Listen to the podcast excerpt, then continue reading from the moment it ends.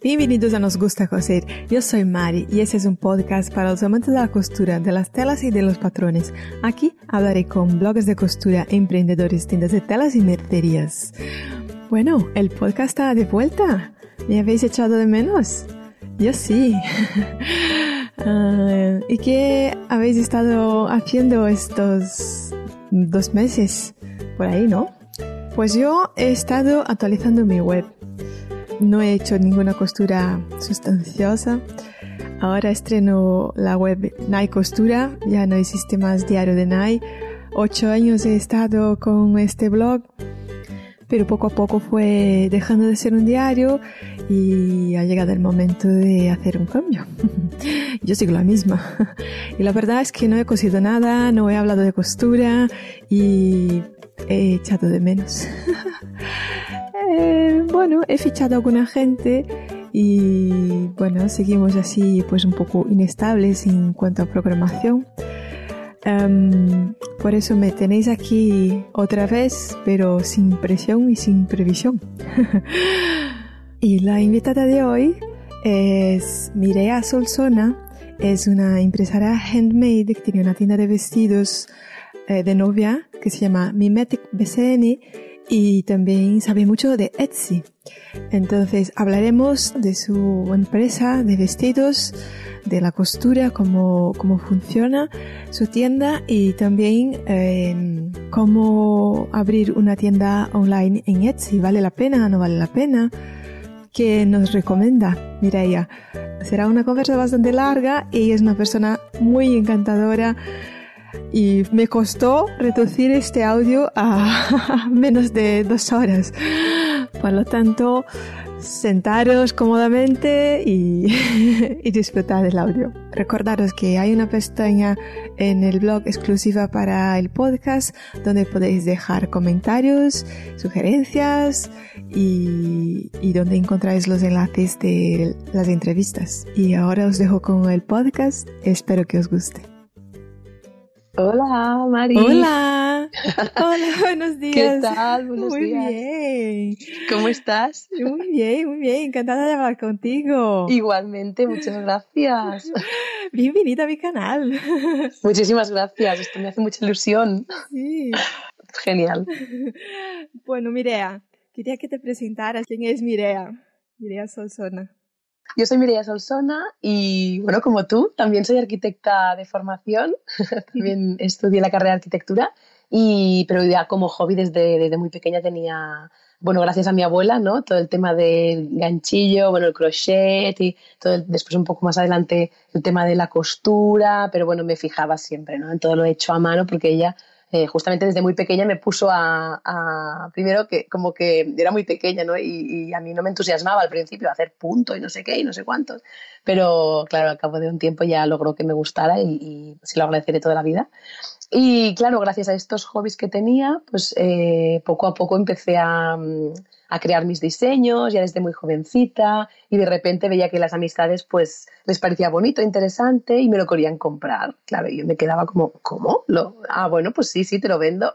Y poco a poco, ¿no? Hasta que a los 19 años decidí participar en un market de estos de artesanía y así, y claro, ya la cosa era un poco más grande, ¿no? Había más eh, gastos, había que hacer como una estrategia y así, estuve tres meses y fue eh, muy interesante el aprendizaje. Como dice un amigo de mi padre, decía, es como si tu padre te hubiera pagado un máster para aprender, ¿no? De negocios y claro, justamente el mundo handmade con el mundo de negocio era algo que, que, me costaba mucho ver, ¿no? Y que justamente la gente que tenemos hobbies tan artesanales y cosas como hechas con tan mimo y así, pues a mí me toda la parte de vender, de eh, hacer cálculos, números, eh, rentabilidades y todo esto era algo que no tenía ni, ni, ni idea.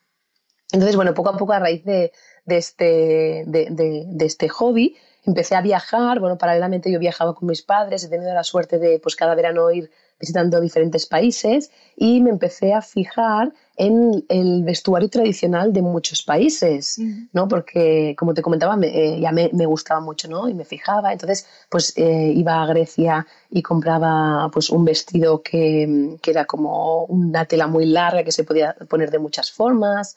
Después fui a Tailandia y me fijé en los pantalones tailandeses que son como un pantalón enorme que puede llevar desde una mujer embarazada a un mm. hombre, se puede, cualquier talla, ¿no? Talla 32 a la 50, o sea, da igual, en todos los momentos de la vida. Después fui a la India y ya flipé con todo el mundo del sari, ¿no? Todas las posiciones diferentes, la estética que hay detrás, todos los rituales y así, y me fascinó yo en cada país al que iba me compraba, ¿no? Un, mm. uno o varios, me llevaba la maleta bastante cargada. Y porque es que me, me encantaba y también pues en estos países todos los estampados artesanales y así, era, en Marruecos también era impresionante, ¿no?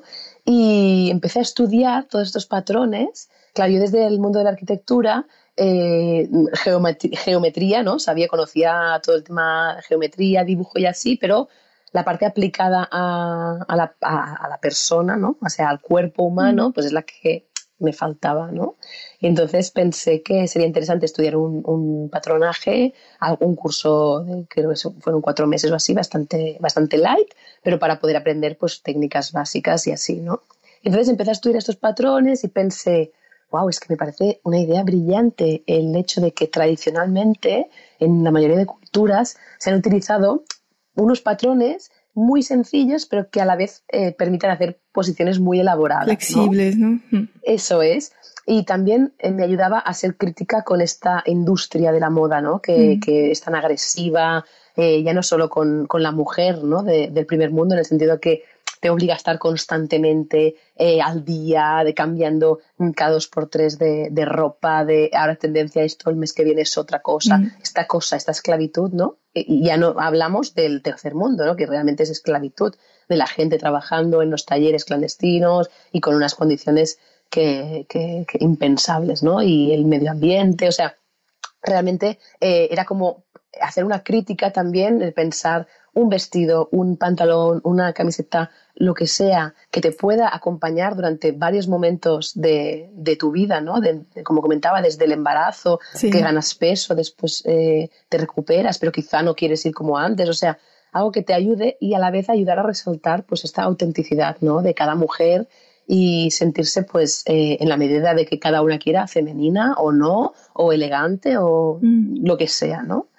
Entonces me, pareció, también supongo que es algo de la carrera de arquitectura, ¿no? Que es como jugar mucho con las formas, buscar, ¿no? Y, bueno, y, me, me, emocioné con, este, con esta idea. Y entonces fue cuando a raíz de aquí pues empecé yo también a diseñar eh, estos patrones, ¿no? Y pruebas y, y bueno, realmente eh, empecé a vender en tiendas y, y, bueno, la gente estaba, estaba, al principio era como, a ver, explícamelo bien, ¿no? ¿Cómo funciona esto? Me daba cuenta de que necesitaba o mucha explicación, ¿no? Para que, porque claro, imagínate un rectángulo, ¿no? Como un sari eh, de la India, que son seis metros de tela. Y, claro, a ver cómo se pone esto, ¿no? Para que no me caiga, para que me tape, para que no sé qué. Pues bueno, yo hacía diferentes eh, variantes, ¿no? Mm. Y entonces, pues bueno, yo al principio me dedicaba a ir por markets y ferias por España y eh, explicando. Y me daba cuenta de que tenía muy, muy buena acogida, ¿no? Eh, mi marca Mimetic BCN con esta idea de que todos los vestidos son convertibles adaptables, ¿no? Y que ayudan a cada una a hacerse sentir cómoda porque al final quizá una persona dice, ostras, que a mí me gusta ir con más escote porque me siento más, eh, pues más bien, que mi cuerpo pues, respira más y así, o otra persona no, o en diferentes momentos de tu vida, ¿no? Mm.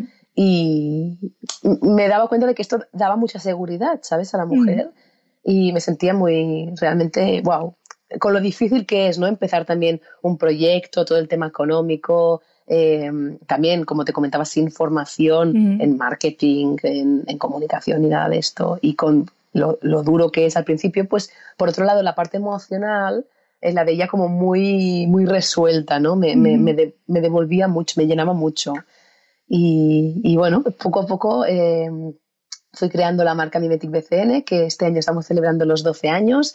Estoy feliz, no, lo mm. siguiente, era como un sueño, ¿no? Yo cuando estaba en mis inicios pensaba, bueno, yo soy súper feliz ahora, pero si encima pudiera cobrar por hacer mi trabajo, ya sería impresionante, ¿no? Ya sería la mujer más feliz del mundo, ¿no? Y esto pues gracias a Dios ha venido ¿no? Con, a lo largo de los años y ahora pues ya hemos ido eh, creciendo, ya somos un equipo mm. eh, de mujeres maravillosas. es que no, te quería interrumpir. interrumpir, pero te voy a interrumpir porque al final me contaste un montón de cosas, pero no te presentaste. Oyentes, esto va a quedar al revés, ¿vale? Pero yo te presento. Mireia Solsona es una emprendedora handmade, tiene una marca de vestidos que es Mimetic BCN, ¿no? Sí. Y también eres una experta en Etsy.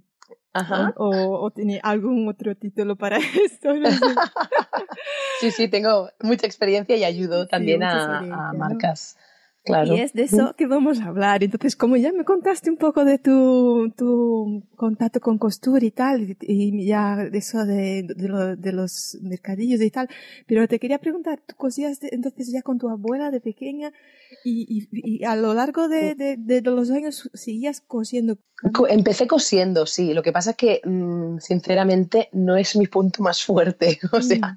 aunque me gusta, yo, hay gente que lo hace mucho mejor que yo y entonces eh, rápidamente me di cuenta de que era un momento fabuloso para mí, pero cuando estaba en markets tenía que preparar mm. producciones para tener stock para markets, tenía que preparar eh, comunicación, mm. llevar la tienda de Etsy, llevar mi propia tienda online, o sea, realmente era un volumen de trabajo tan mm. grande que fue casi casi de lo primero que subcontraté, porque hay talleres profesionales y modistas. ahí ya era ese paso ya como ya pensando en un proyecto, ¿no? Pero eh, yo qué sé, tú con 18 años te hacías cosas.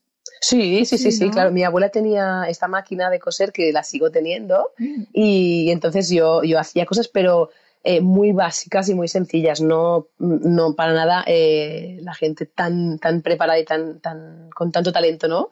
que, mm. veo en, tu podcast y, que, que, invitas. ¿no? O sea, yo el tema de patrones sí que he trabajado con patrones eh, pues vintage y mm. patrones que he comprado por internet cosiéndolos. pero mira, con 18 así, no, no, no tenía ese boom de, ¿no? de eh, patrones online y blogs y todo eso, ¿no? O sea, tú si cosías, cosías con las revistas, las típicas burdas, ¿no? Con tu abuela.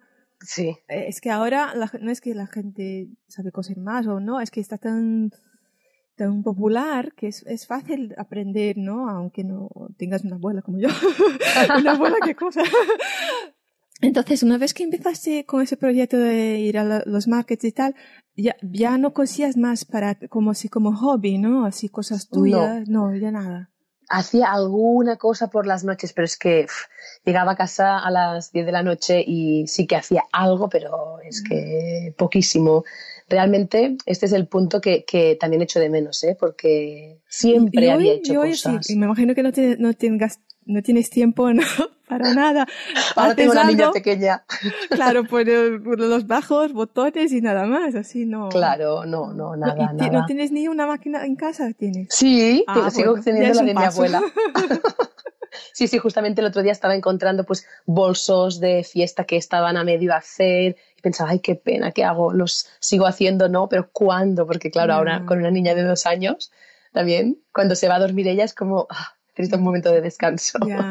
Eh, pero dime una cosa, entonces, ¿en qué momento entra arquitectura? ¿Por qué no hiciste una carrera así como, ¿no? Ay, interesante reflexión. Porque parece que está tan presente eso en tu vida. me parece curioso que hayas elegido otro camino. ¿O es porque tú decías, pues eso, es que de eso no voy a vivir o no sé? Claro, supongo que también eh, en los años que, que, yo empecé en la carrera era como, en, al menos en mi escuela, te dirigían mucho a carreras serias, ¿no? Que decían serias, ¿no? Estás en Barcelona, ¿no? Sí, en ah, Barcelona, eso es. Mm. Y también hablando con mis padres, yo también he hecho eh, danza toda la vida y, y, hacía, bueno, ballet clásico y también, ¿no? Era como toda la parte artística eh, siempre me ha, me, ha, me ha, tirado mucho, ¿no? Y, claro, mis padres era como, a ver, necesitas hacer algo serio. Esto lo puedes hacer como hobby, fantástico, claro que sí, cose, haz crochet, haz lo que quieras, baila, pero búscate un futuro, ¿no? ¿Y, quién, ¿Y quién iba a decir que justo en el año 2007, cuando yo acabé la carrera, fue cuando empezó la crisis en el mundo de la construcción y no había nada de trabajo. Sí, Imagínate la vida, ¿Tú, ¿no? tú terminaste en 2007 la carrera? 2007, sí. Yo en 2007 justo acabé la carrera y tenía como, hacía medio año que tenía cuatro despachos de arquitectos, como, mire ya, ¿cuándo acabarás? Mire ya, ven a trabajar antes, ven, ven, ven. Y yo era como, no, necesito centrarme en esto porque es que si, quiero sacarme el proyecto final de carrera Mm. y después dedicarme a otras cosas, ¿no? Y entonces cuando acabé la carrera sí que empecé a trabajar en un despacho suizo que estaba eh, la sucursal en Barcelona, pero trabajaba hasta, hasta el mediodía para poder estar por las tardes, ¿no? Haciendo mi proyecto. Y, y- pero es que en 2009 ya tuvo que cerrar, porque a principios de 2009 tuvo que cerrar porque estaba la cosa muy mal. muy Y en, mal. esa, en esa época segui- seguías con esa idea de, de, de ir a los markets. ¿Fue Sí, sí, justo sí. ¿O fue Sí, después? sí. Cuando Fue terminaste la justo. carrera y dices, Eso es. Yo durante la carrera pues iba haciendo como hobby, ¿no? Y lo que te comentaba, pues alguien, ay, qué bolso más bonito, ¿por qué no me haces uno? Pues mira, te lo vendo. Ay, iba haciendo como cosas así ¿eran, bastante... eran so- solo bolsos de ropa? No, básicamente lo que vendía en esa época eran bolsos y más temas de bisutería y así. Sí. Y, o sea, el salto a ropa no lo hice hasta que no acabé la carrera. Entonces tuve el tiempo de hacer la formación de, de patronaje que te comentaba. ¿Y eso dónde Entonces, fue? en un, en, una, en un centro cívico que hay aquí en Barcelona que se Ah. llama, sí, Casa Gulfarix, sí, sí, sí. Era por las mañanas y era, como te comentaba, pues algo no, Mm. no, no profesional, Ujú. pero, pero me encantó, ¿no? Y, y me ayudó mucho a, a también perder el miedo, ¿no? Este de decir, ostras, si no Mm. tienes, no tienes ni, tú puedes coser a máquina, ¿no? Pero no tienes ni idea de cómo modelar un patrón o cómo hacer un, Mm. no sé, Mm. un, cuerpo. ¿Y, escuchas podcasts de así variados, de costura? Y... Sí, sí, claro, a mí to- todo, este mundo me encanta y justamente también, claro, es que eh, yo tengo mucha, mucha relación con, con este tipo de, de personas que se Mm. encuentran en el, en, o sea, eh, me, me he sentido muy, muy vinculada también, sí, a, eh, a la, la persona que hace cosas como hobby y que pues justamente está en este proceso, como te estábamos hablando ahora, de que a los amigos les gusta, que quizás se plantea Sí. si lo podría vender o no, que lo tiene como, está en ese punto de decir, ostras, es posible, ¿no? Y entonces me he dado cuenta de que al principio, a raíz también de amistades y así que me pedían, ostras, Mireia, ¿y cómo lo hiciste? Y porque, mira, yo hago esto, pues hago estos diseños, ¿tú crees que esto se podría ven- vender? No. Y claro, a mí el descubrimiento de Etsy, de la plataforma Etsy, en 2009, que aquí estábamos en plena crisis, es lo que me ayudó a, a poder vivir de mi marca, de mi sueño, ¿no? Y entonces yo pensaba, eh, quizá este, este, tus oyentes, ¿no? Tu, la gente que te sigue, Mm. quizá hay gente que se siente en este, en este punto de decir, ostras, es posible poder vivir de, de esto, ¿no? Y, y realmente, pues, eh, yo, bueno, hablo en sitios y así, y, y he encontrado mucha conexión con, con makers, con diseñadores de, de ropa, con eh, gente que hace todo el mundo eh, artesanal, a mano, coser y así, Mm. para saber si es posible, ¿no? Porque la mayoría de si- siempre pensamos que no es posible, que nadie va a comprar esto, que Quería hablar de Mimet, pero como estás hablando de eso, te tengo que preguntar. Tú empezaste hace 10, 12 años, ¿no? sí, Y eh, entonces tú, tú ves esa gente que es posible, pero ¿qué, ¿qué imaginas de aquí hacia 10 años? Una cosa es empezar cuando todos estaban empezando, ¿no? En aquella época y otra es ahora, donde es, la artesanía está por toda parte, el handmade está, ¿no?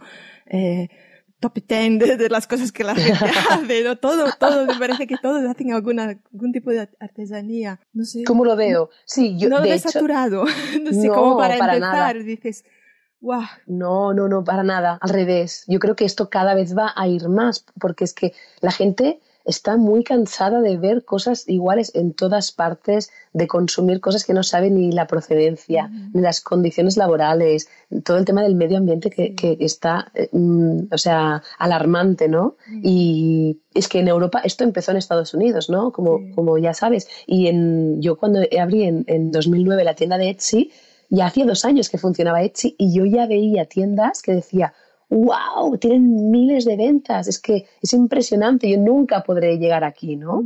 Y, y- y ahora, en, por ejemplo, en Alemania, en Austria, en toda la parte de- del norte de Europa, lo aprecian un montón. Y evidentemente en España también, pero es que yo creo que aún tenemos muchísimo recorrido, ¿no? Para, para crecer, porque también cada vez va llegando más gente, quizá gente que al principio decía, ah, ¿no? A mí me había pasado muchas veces ir a una feria y alguien te decía, ah, esto lo hago yo mm. y, no, quiero, no, te pago esto. Yo pensaba, ostras, pero si casi no estoy ganando dinero, si es que entre la tela, el trabajo que cuesta, pagar el marketing y todo, es que te lo estoy casi regalando y me, me, lo, me hablas así, ¿no? Es como, bueno, e, esta cosa que parecía que no hubiera salida, ¿no? A, mm. a esto. creo que también con el tiempo, pues la gente ha ido apreciando más, ¿no? ¿Tú crees que eh, está cambiando? Sí, totalmente. sí, sí, sí, sí, yo soy muy positiva en este sentido. y eres positiva. sí, tú, tú tienes es que es una cosa de, cambiar la mentalidad, la, casi la cultura, ¿no? Porque es que una cosa es que la gente mira rebajas y ya se vuelve loca, entonces eh, mirar handmade y pensar, pues handmade hecho con cariño, con calidad, con precio justo, eso es súper difícil, yo veo. Es, es muy difícil, claro. sí, ¿sabes? Sí. Bueno, pero eh, claro, aquí por, por, eso te decía un poco, a mí lo que me pasaba es que tenía esta mentalidad que te decías tú, ¿no? Yo decía, en todas partes, ¿no? Ponía hecho a mano, hecho a mano. las etiquetas que hacía yo, imprimir, o sea, impresas con mi impresora en casa, ¿no? Ponía hecho a mano, a mano, ¿no? Escrito a mano, ¿no? Al lado del logo de Mimetic, como diciendo, wow, esto es como el valor añadido, ¿no? Y claro, y a veces había personas que era como al revés, era peor, ¿no? Era peor que estuviera hecho a mano porque quizá no es perfecta la postura, quizás no sé qué. Y yo pensaba, pero bueno, sí, esto fuera lo valoran mucho, es como puede ser. Y ahora yo me doy cuenta de que se valora muchísimo más aquí. O sea, ya no tiene el... Es, es interesante tener un pantalón vaquero que cueste 10 euros, que esté perfecto, o es más chulo tener un pantalón que te lo ha hecho una amiga eh, pensando en ti con eh, eh, una, tela que ha encontrado no sé dónde, que le ha recordado a, ti y que te lo ha hecho a medida o no, o quizá es una talla pues única. Claro, toda la parte emocional que es importantísima y creo que cada vez más, ¿no? Iremos como dándole más importancia, ¿no? Esta cosa feminista. Es que con, yo creo que con, con eso de, del fast fashion perdemos el vínculo, ¿no? Con, con, con la ropa. Claro, totalmente. pero es, es complicado. Yo veo complicado. No, yo veo, a ver, veo complicado, por ejemplo, yo, yo en mi medio, en mi, ¿no? En los lectores y tal, nos entendemos y, y tenemos eso, pero cuando vengo a la realidad con gente que no está en el medio, eh, no, no consigo hacerles entender que, que, ah, que es importante el handmade, es importante valorar, que hay que cuidar y que no se puede ir a comprar, a comprar, a comprar. Tienes, te entiendo perfectamente, ¿eh? tienes razón. Y a veces nos pasa que miramos a nuestro alrededor y pensamos, ostras, pero si yo a mi alrededor no tengo nadie que valore esto, ¿no? Y, y de repente cuando encuentras, por eso digo que para mí Etsy fue tan importante, cuando encuentras el canal, o sea, Etsy es el canal del mundo handmade. Actualmente la gente compra todo en Etsy. Hay gente que se organiza la boda en Etsy, o sea, lo hace todo dentro de, Etsy, ¿no? Y es el, es el, canal que tiene millones de, seguidores, o sea, de seguidores, de compradores, ¿no? De usuarios. Eh, es el sitio donde está reunida la, la, gente que ama el handmade o que quizá no es que sea usuaria cada día que todo lo que tenga sea handmade, pero sí para hacer un regalo especial se va ahí, yo que sé, eh, muchos hombres para comprar el anillo de pedida de mm. su pareja. Eh, hay un montón de muchas cosas para bebés, por ejemplo, que están hechas con algodones ecológicos o con, eh, con una o personalizables. O sea, mm, al final es lo que hablábamos antes, desde mi punto de vista, es que la, parte emocional tiene que formar parte de nuestro consumo, ¿sabes? Y si tú quieres hacer un regalo a alguien que para ti es especial, estoy segura de que tú mil veces preferirás comprar algo en Etsy o a alguien de tu entorno que haga cosas handmade mm. antes que ir a, Zara y comprarle un bolso, mm. ¿sabes? Es porque, ¿qué dice este bolso de ti? ¿No? ¿Qué dice este bolso de Mari? Mm. Nada.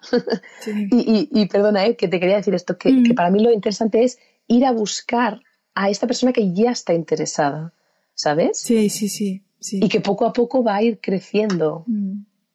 No, no, te, te cuestiono porque Porque claro, yo como estoy en ese medio, pero cuando salgo de este medio me siento como un bicho, ¿sabes?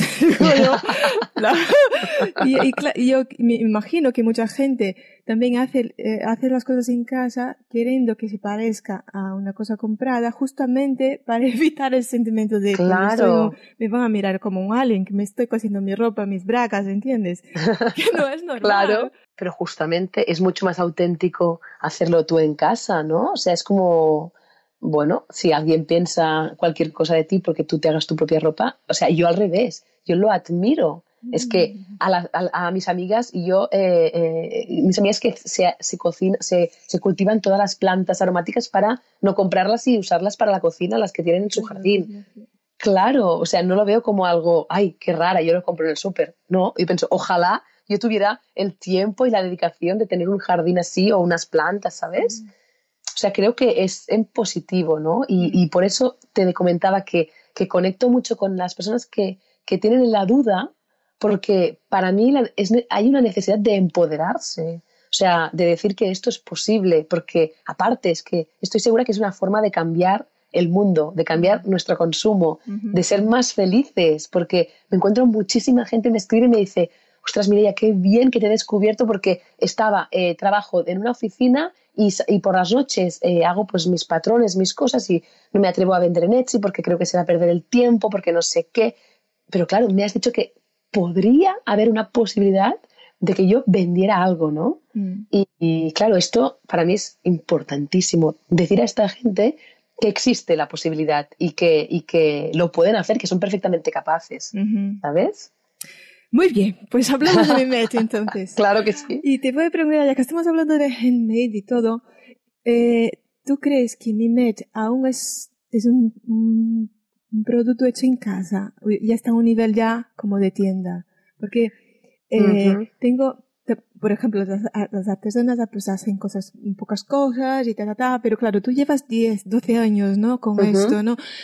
¿Tú aún te consideras como eso, una emprendedora handmade? A ver, es muy interesante la pregunta, ¿eh?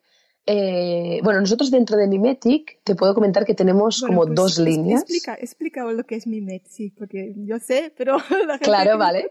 Mimetic BCN es una marca de ropa convertible para novias, damas de honor y fiesta.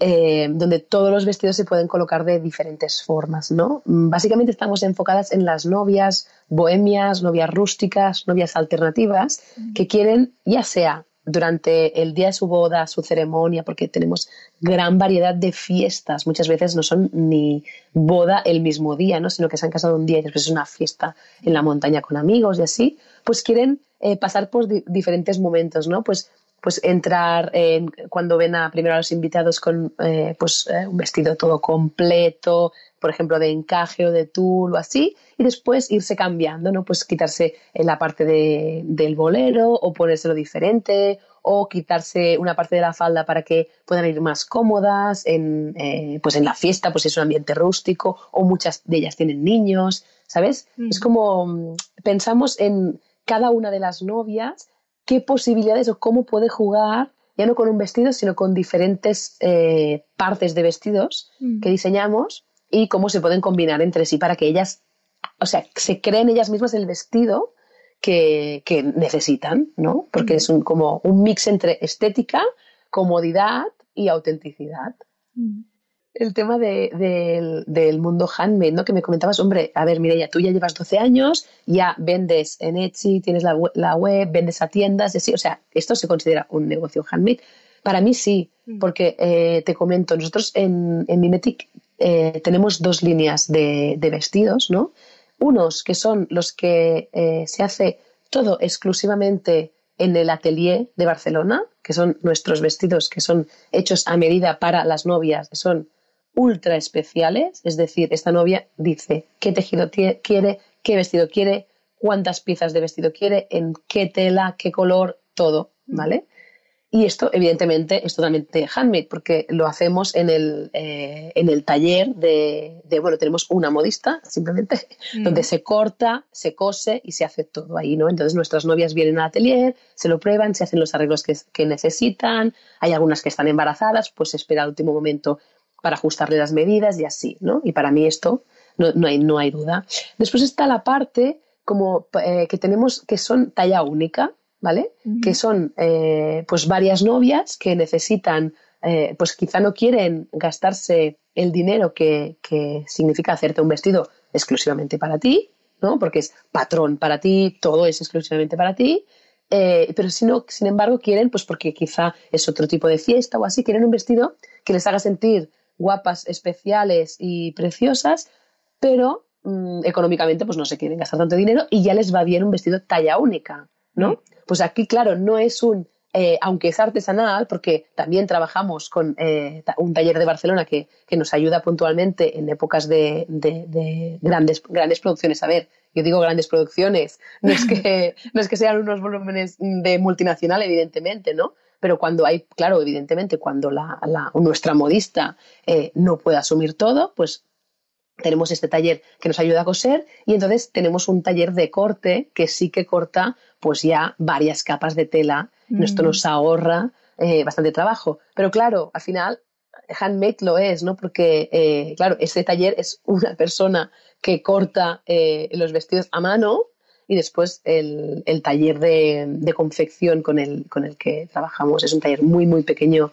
de Barcelona con el que tenemos mucha relación desde hace eh, un montón de tiempo y, y, pues son unas mujeres que nos ayudan a, a coser estos vestidos que son más talla estándar. ¿Me explico? Sí. Eh, eso que, de que hablabas de los dos tipos, básicamente es lo que yo miré en tu web. Tú llamas de, sí, tú estás buscando un vestido, entonces tú, tú llamas una novia puro, es la que va a comprar ya lo que está ahí y, en dos días tiene en, tu, en, su casa, ¿no? Y luego el, la, el, tipo One Size Dress, que es este, que es en talla única. Y luego los Made to Measure, que es la, pues a medida, ¿no? Eso es. Eso, y eso se compra todo online. Todo online y a raíz de vender en Etsy y en, sobre todo en Etsy también en mi propia web, empezaron a eh, muchas, como te comentaba, muchas alemanas, suizas, austríacas, me, enviaban un mail y me decían, Mireia, eh, quiero venir a Barcelona a probarme los vestidos. Y claro, yo entraba en pánico porque yo estaba en un espacio de coworking compartido donde tenía el taller y tenía mi ordenador con dos, dos personas más en mi equipo con ordenadores y así, pero ahí se preparaba todo, ¿sabes? Y claro, me decían, yo quiero venirme a probar vestidos de novia. Y yo entraba en pánico, digo, ¿pero dónde? Si esto es una nave muy bonita y muy chula, pero muy industrial, o sea, no te puedes venir aquí a probar nada de novia, ¿no? Y a raíz de esto, pues pensé, ostras, pues quizá sería interesante poder ofrecer esto, eh, que, que ellas directamente, pues conocerlas, conocer más de lo que necesitan, poder tomar las medidas yo directamente, ¿no? Y por eso abrí el, atelier eh, de Barcelona, que es esta, esta parte como mucho más eh, pues vinculada con la clienta y mucho más personalizada. Pero sí, sí, todo empezó, eh, yo todo, y aún seguimos también vendiendo cosas hechas a medida, muchas, por internet. Mm. Entonces, eh, tú decías que tenías siete trabajadoras. ¿Cómo funciona eso? Alguien te hace una compra de un vestido one size, por ejemplo. Entonces, ese vestido no está en stock. Lo tienes que, Depende, hay, hay depende. Hay algunos que en la web, si te fijas, tenemos eh, varias opciones. Una, que es el eh, tiempo de envío, creo que son tres días. entonces es lo que tardamos en preparar. Esto significa que este vestido ya está en stock, está preparado. ¿vale? Pero después también tenemos la opción de algunos de los, porque estos son como vestidos como que se, ¿cómo te diría? Eh, más populares, ¿no? colores que sabemos que funcionan muy bien y que sabemos que nos podemos arriesgar a tener stock, ¿vale? Pero después hay vestidos que quizá no son tan populares o son nuevos y no sabemos cómo funcionarán o realmente son tejidos muy caros y no podemos asumir tener un stock ahí que se hacen bajo pedido. Entonces pedimos cinco semanas siempre para hacerlos. Y ahí, pues entonces, ¿qué pasa? Cuando alguien te hace la compra, tú, recibes ahí, pues hay un vestido tal. Entonces, eso es. La, la, la, la, que hace la que confecciona. Sí, eso es. Tenemos el sistema es el siguiente. Tenemos una persona que es la que se eh, relaciona con las novias por internet, o sea, la que escribe los mensajes, porque claro, mm. el mundo de novias también hay mucha, al principio pues es un poco inseguro, ¿no? Decir, ostras, voy a comprar por internet eh, yo lo entiendo perfectamente. Yo alucino. Entonces me preguntas porque yo no soy de la época de si comprar vestidos en internet. Tu hija va a ser, pero yo no. Claro, Vamos, claro. en mi vida iba a comprar un vestido por internet. Esta es una, Ah, un que poco compras una camiseta, un pantalón, las bragas y tal, pero vestido de novia. vestida de novia, claro. Por eso te, por eso te digo que es como pensar, eh, porque a mí todo el mundo me decía al principio, pero estás loca. O sea, ¿cómo alguien te va a comprar un vestido de novia a medida? Porque antes no hacía one size, era todo a medida, me decía. Y claro, cuando vendí el primero a Estados Unidos, que aparte fue al cabo de nada de colga- colgarlo, fue como la gente en plan, pero bueno, estás loca, ahora cómo lo vas a hacer. Claro, yo también estaba sudando, ¿no? Imagínate, o sea, era, son muchos nervios y mucha responsabilidad, ¿no? Pero bueno, al final la experiencia, ¿no? Y viendo, todo, sobre todo, pues equivocándote en cosas, haciendo otras cosas bien, con el feedback de las clientas y siempre siendo muy humildes, ¿no? Esta comunicación para mí es básica. Por eso hay una persona del equipo que solo se dedica a hablar con las novias por internet. Para mí es muy importante que la novia se sienta confiada, segura, eh, con el punto, de, evidentemente, que siempre habrá un poco de nervios, ¿no? De decir, bueno, a ver cuándo me llega, cómo me queda y así, ¿no? Mm. pero mm, para mí es importantísimo el tema de la confianza ¿no? Eh, online. Entonces tenemos una persona que se encarga de hacer todo esto. Cuando nos llega un pedido de una novia, de un vestido, pues a medida. Entonces esta persona lo que hace es hacer toda una serie de notas donde hace un resumen de lo que ha estado hablando con la novia. Pues esta novia se casa el día no sé qué, en no sé dónde de Estados Unidos o de Europa o de no sé qué, eh, su idea de, de boda es este tipo de boda, para ella es muy importante que el vestido sea cómodo y por lo tanto el largo, eh, pues para ella tiene que ser este exactamente, o yo qué sé, a- otras veces, por ejemplo, alguna novia dice, es que tengo duda de si hacer cola, eh, si hacerme un vestido con cola o no, me podías enviar algunas fotos de opciones, entonces se ayuda con todo este soporte, ¿no? O necesita eh, pues fotos de más de cerca de algunos tejidos, pues todo, todo este trabajo se hace, entonces esta persona que, que hace la comunicación por internet lo resume Mm. en una ficha, ¿no? Entonces, cuando nos llega a nosotras, eh, porque esta persona no está viviendo, bueno, es- tiene una- un trabajo para mí que es fabuloso, ella viaja por el mundo, ¿no? Y porque lo ha decidido así y puede hacer este trabajo por internet. Entonces, cuando nos llega esta ficha a nosotras, eh, lo que hacemos es eh, hacer una ficha para nuestra modista. O sea, Ujú. trasladamos toda esta información a una ficha con medidas de Mm. cómo tiene que ser el patrón, así explicado, ¿no? Sí. A nivel técnico. Entonces, ella, la modista, empieza a trabajar con, con el vestido. Tiene estas cinco semanas para preparar todo el vestido. Evidentemente, si durante estas cinco semanas hay que tener alguna comunicación con la novia o ella quiere hablar con nosotras, pues estamos completamente abiertas, ¿no? Después tengo eh, una persona que es la, la persona que también se encarga de hacer todo el tema de, eh, de contacto con proveedores, con, eh, también con puntos de venta, ah, porque ahora tenemos eh, algunas tiendas ¿no? que también venden nuestros productos de ¿Ah, sí? fiesta. Sí. Y, y entonces, bueno, el, todo el tema este, ¿no? Que lleva bastante trabajo también, porque, bueno, es ah, pues hablar de precios, Mm. pedidos, todo este tema, ¿no? Eh, y tengo un- después una, una otra chica del equipo eh, se encarga de todo el mundo comunicación, del blog, bueno, tú ya sabes todo el trabajo Mm. que es, que es, es- Mira, Increíble. pero eh, cuando llega la ficha a la modista, ¿quién Sí. compra la tela? El material Depende. todo modista, mm. modista. No, no, no, no, no, no, no, no, una persona encargada de producción. Ajá. Una persona encargada de producción depende si tenemos, como te comentaba, hay alguna, algunos tejidos que ya a principio de temporada los compramos para asegurarnos de que mmm, no nos fallan, porque en alguna, algunos momentos, ¿no? Eh, hace unos años que decíamos, bueno, pues eh, tenemos poco de este tejido porque no nos podemos permitir comprar más, pues habíamos tenido algún momento de estrés, ¿sabes? De sí. entrar un pedido ostras, no hay suficiente tela, ostras, llamo a fábrica y me dicen que tardan cuatro semanas y yo, no, no puede ser, si es que yo le he dicho cinco semanas a esta novia, es que no, no dará tiempo. O sea, claro, y todo esto pues es un, un juego de equilibrios, ¿no? Mm. Que justamente ayer tenía una reunión con, con esta persona del equipo para ver, ¿no? Que eh, tener como ni más ni menos de lo que necesitamos, ¿no? A nivel tejidos, hilos, a nivel stock, o sea, a cualquier nivel.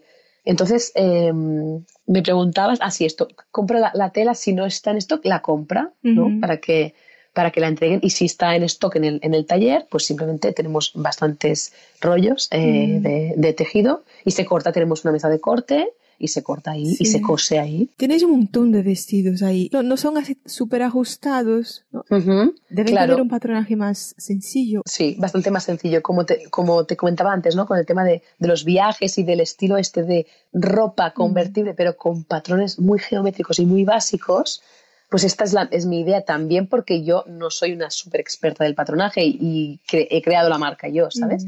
Entonces yo eh, he trabajado mucho en patrones que sean sencillos, pero que favorezcan mucho a, a, la mujer, ¿no? Entonces, entre esto y que el hecho de que es convertible, pues nos ayudan a tener una gran variedad. Y los patrones los hace actualmente la modista. Ah, Efectivamente, sí, sí, sí, sí, sí, los hace ella, que es la experta, vamos, ella, ella sabe un montón.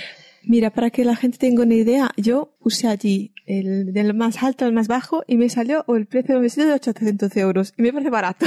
Sí, es más caro, ¿eh? No, no es más caro, ¿verdad? ¿Sí, sí, sí. Bueno, los que son a medida, ¿no? Imagino. Pero no creo que sean mucho más caros, ¿eh? No, no, creo que este ya debe ser a medida, este de 800 euros, ¿no? Vamos a ver cuánto cuesta el más caro. el más barato, no sé, a lo mejor la mitad, 400. Menos, incluso menos, sí, incluso menos, sí, sí por 200 euros eh, tenemos vestidos muy essential, ¿no? Que nosotros los llamamos, pero, pero tenemos vestidos de novia también. Pero tampoco es que usáis pues encajes, ¿no? Usamos encajes y tules, sí que usamos, pero claro, son un tipo de encajes que va muy alineado con nuestro, nuestras novias, ¿sabes? Porque que no están buscando, que a mí me encantan ¿eh? Los, eh, algunos encajes súper recargados y así, pero nuestras novias eh, son bastante de un estilo muy determinado, ¿sabes? Y, buscamos este tipo de, tejidos que vayan pues bastante light, ¿no? Aparte de los vestidos también vi accesorios. Sí, también. ¿Qué, tipo de, ¿Qué tipo de accesorios? Pues mira, eh, accesorios hemos hecho pues cinturones, mm. hemos hecho chals, hemos hecho eh, lo que llamamos sobrefaldas, ¿no? que son capas de mm. tejido que se pueden añadir al vestido. Eh, ¿Qué más? Tenemos tops bandó como para mm, pero bolsos, bolsos para llevar con el vestido no no. no eso no. Bolsos para, para llevar con un vestido no. Después también es muy chulo porque trabajamos con una tienda no es que trabajemos es que bueno nos hemos hecho súper amigas de una floristería que está muy cerca de nuestro atelier mm. y justamente tiene un estilo muy muy parecido al de nuestras novias.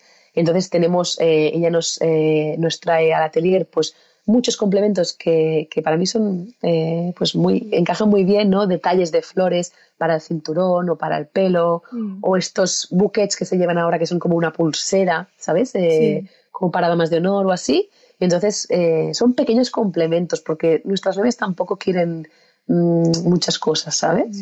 Y, y, bueno, quieren, como te cuenta, quieren ir cómodas, guapas, elegantes, pero mm, sin mucho mucho recargamento.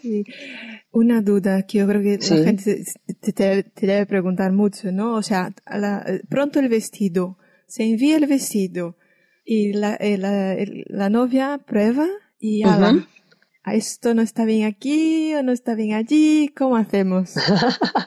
Mira, si es un vestido, nosotros eh, esto lo ponemos muy claro en las políticas de, nuestra tienda, ¿vale? Si los vestidos eh, que están hechos a una talla única, o sea, que ya que están hechos, estos no hay problema en devolverlos, ¿vale? O sea, tú te lo pruebas consideras que no es el vestido o que por lo que sea no te encaja lo que sea, pues lo puedes devolver y se te devuelve el dinero, no hay problema.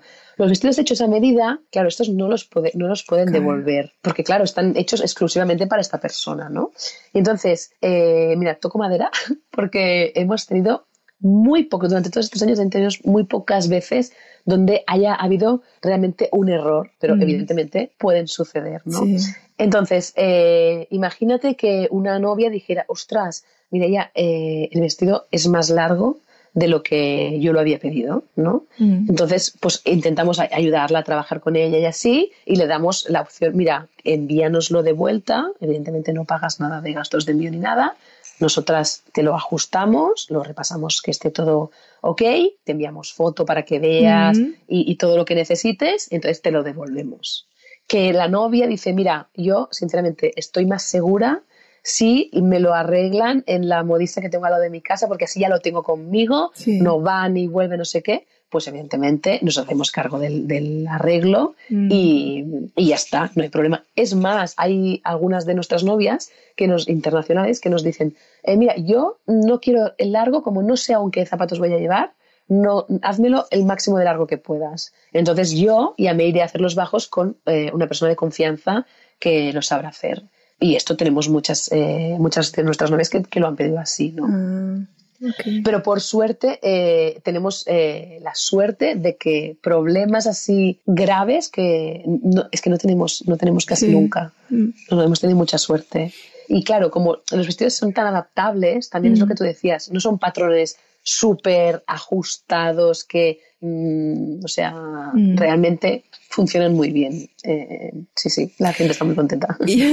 ¿Y, la, y las tallas? Va hasta 42, ¿es eso que vi?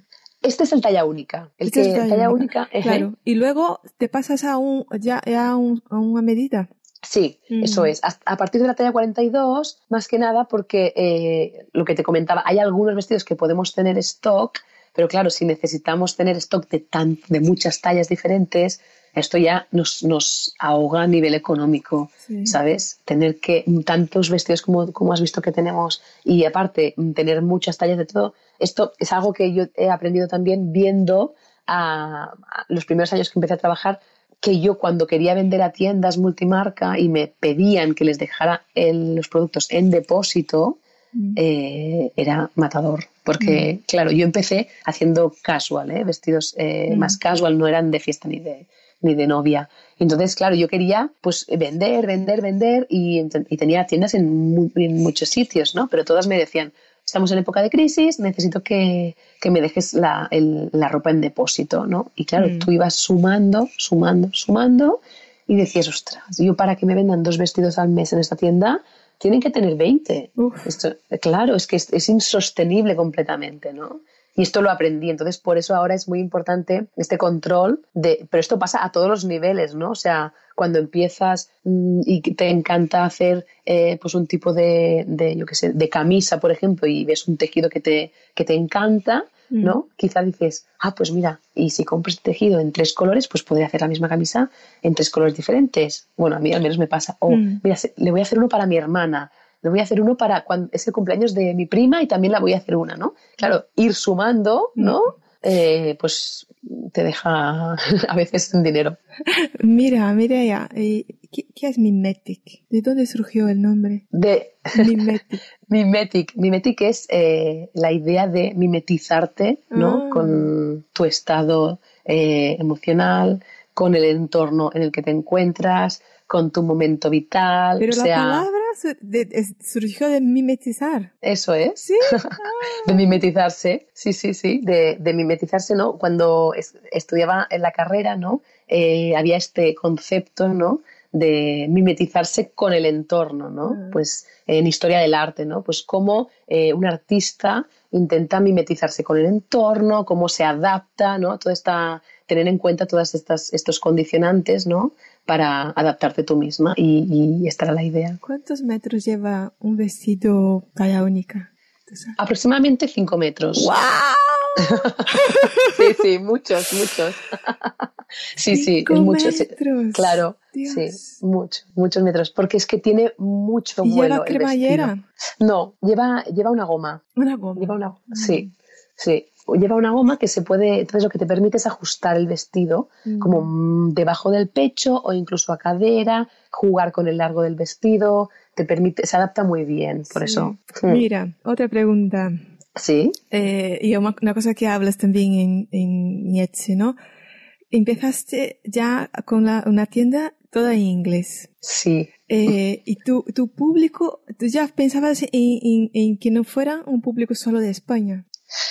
Claro, eh, había aquí dos motivos. Uno, que cuando abrí la tienda en Etsy estábamos en 2009, en plena crisis española, y aquí nadie podía comprar nada. O sea, todo el mundo se estaba quedando sin trabajo. Era imposible que alguien pudiera comprar un poco lo que tú decías antes, ¿no? Si la gente no podía comprar un pantalón de H&M que valía 20 euros, imagínate algo que para yo poderme pagar la tela y, y yo qué sé, y el patrón, o sea, no, era imposible. Entonces, Eh, y aparte, en mi experiencia en tiendas aquí en, en, España pasaba esto. Las tiendas me decían, mire, ya la gente no compra. La gente está muy asustada, necesita ahorrar, se están quedando las personas sin trabajo. Y entonces dije, vale, la única opción es externalizar, o sea, vender fuera. Mm. Y en Etsy la única posibilidad en ese momento era abrir la tienda en inglés. Ah. Y entonces dije, bueno, yo no me siento muy cómoda con el inglés, pero tengo que hacer un esfuerzo si quiero que mm. mi sueño no tire adelante porque mm. eh, pero tampoco en, tu en tu web no, tampoco tienes la opción en castellano no sí sí sí sí, sí. lo que pasa ah. sí sí está y, en y Etsy también se puede escribir en castellano sí también la tengo en castellano en Etsy mm. sí sí sí y también está en alemán hay más idiomas ahora también ¿en qué países vendes más Tú tienes así como. Sí, en Estados Unidos. en Estados Unidos. ¿Quién está casando más en el mundo? con vestidos mimetic. pues de momento, Estados Unidos sigue siendo el mayor. Sí, sí. Claro, yo ya te digo, cuando empecé eh, con los vestidos de novia, claro, había una tendencia muy grande en Estados Unidos de la boda eh, rústica y así, pero en España no se veía nada de esto. Entonces ahí había mucho interés en mis vestidos. Pero poco a poco, ¿no? Cuando ha ido llegando más aquí y a raíz de abrir el atelier en Barcelona, que y gente conocernos, casarse, novias con nuestros vestidos, claro, ahora ya nos están viniendo muchas novias que han visto a alguna novia mimetic o que ah. nos han conocido porque ahora sí que estamos haciendo pues más eh, más, más expansión eh, a nivel España, ¿no? Mm. Pero claro, yo, era muy gracioso, yo cuando abrí la atelier hace cuatro años, eh, o tres y medio, nos decía la gente, ¡ay, que sois una marca nueva, ¿no? Y yo, decía, no. nueva aquí. Claro, nueva para aquí, porque, bueno, claro, a pesar de estar, pero claro, a pesar de estar en Barcelona, nadie nos conocía, ¿sabes? Mm. Y, bueno, y ahora también estamos, eh, tenemos mucho, muchas clientas también en Europa. Ah, y, y, haces, participas de, sigues con, con, los, con los markets, llevas tu, tu marca a, no, y así, ¿no? No, ahora este año lo que hemos hecho antes de Navidad, hemos hecho un, el atelier, lo hemos trasladado temporalmente durante un fin de semana eh, a Madrid, porque muchas nos pedían, ¿no? Muchas clientes nos pedían, ostras, vais a venir a Madrid. Claro, hay mucha gente que coge el ave, coge el avión para venir a vernos, ¿no? Pero, sinceramente, claro, es más cómodo que vayamos nosotras. Y como teníamos esta demanda, ¿no? También muchas, muchas novias del norte ¿eh? nos piden, ¿cuándo vais a ir a Bilbao? No sé qué.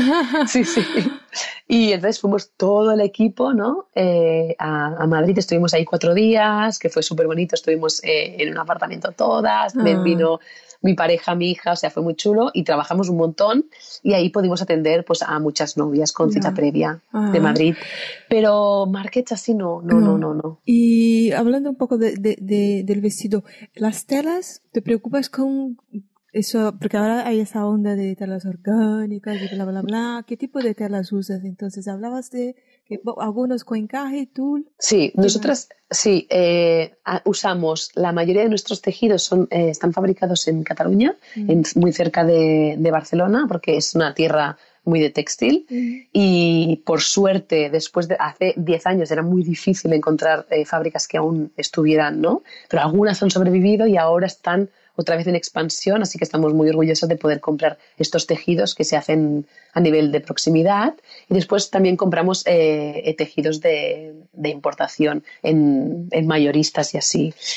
Y es cierto que sobre todo en Alemania nos han pedido, eh, pues a veces nos dicen, ostras, tenéis algodón orgánico. Y justamente este, el mes pasado hablaba con el equipo, ostras, estaría muy bien hacer una investigación profunda porque eh, hemos hecho algunas investigaciones así eh, con algunas marcas, también hay en Cataluña unos fabricantes de algodón orgánico buenísimos, pero para mí aún el tema de novia, que necesita pues bastante variedad de tejidos y así, me cuesta encontrar eh, telas, ¿sabes?, que, mm. que, me encajen para nuestro tipo de vestido. Pues sobre todo usamos em, tules y, y encajes después también usamos eh, viscosas para lo que son mm. las bases de, de, los vestidos y, y, bueno, las composiciones no te las puedo decir de memoria, pero, pero básicamente son telas que tienen mucho peso, mucha caída, porque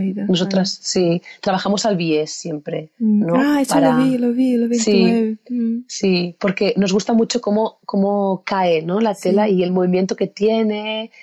Y justamente esto que en inglés lo llamamos ¿no? very forgiving, ¿no? que no se, no se, ¿sí? no se ajustan, o sea, no te, ¿no? no te marca nada que no quieres que te marque. O sea, por eso también son tan cómodos, ¿no? Y la gente se siente pues eh, cómoda y, feliz llevándolos.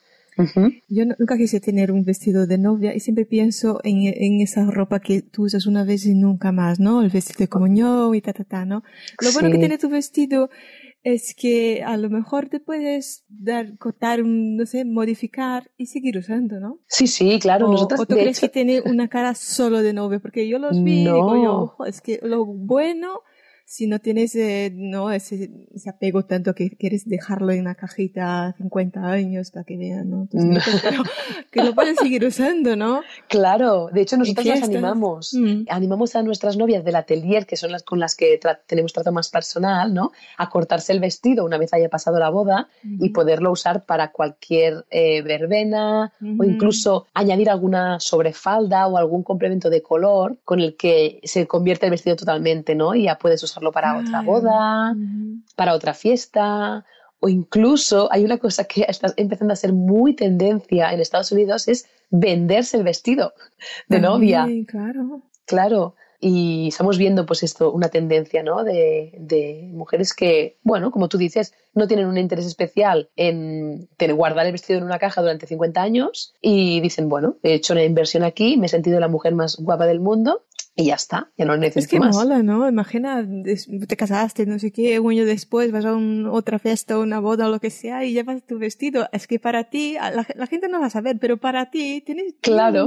¿no? Claro, es, es, super, este vestido siempre será súper especial, claro que sí. Incluso, bueno, tú, no, yo lo he visto toda la vida, ¿no? Novias que se, después de la boda se tiñen los zapatos para poderlos llevar en una fiesta. Claro, o sea, se los tiñen de negro y ahí tienen una, un zapato para ir a otras bodas o otras fiestas o para arreglar, ¿sabes? Ahora yo quería que hablaras un poco de Etsy. ¿Me faltó algo por preguntarte de, de mi medio? Creo que no, ¿eh?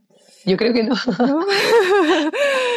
Invito a toda la gente a, que mire tu web y si te en hacer un vestido. muchas gracias. y bueno, pues hablamos de Etsy. Entonces, ¿cómo te metiste a, pues, a ser super y experta en Etsy?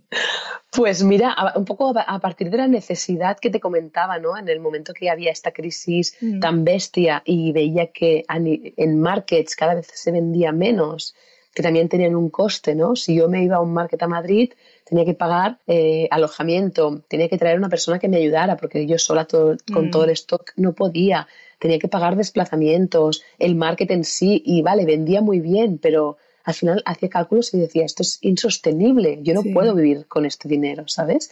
Y después también viendo esto que te comentaba de las tiendas multimarca, que cada vez vendían menos, la gente no quería gastar, pensé, bueno, la única opción es internacionalizarse, ¿no?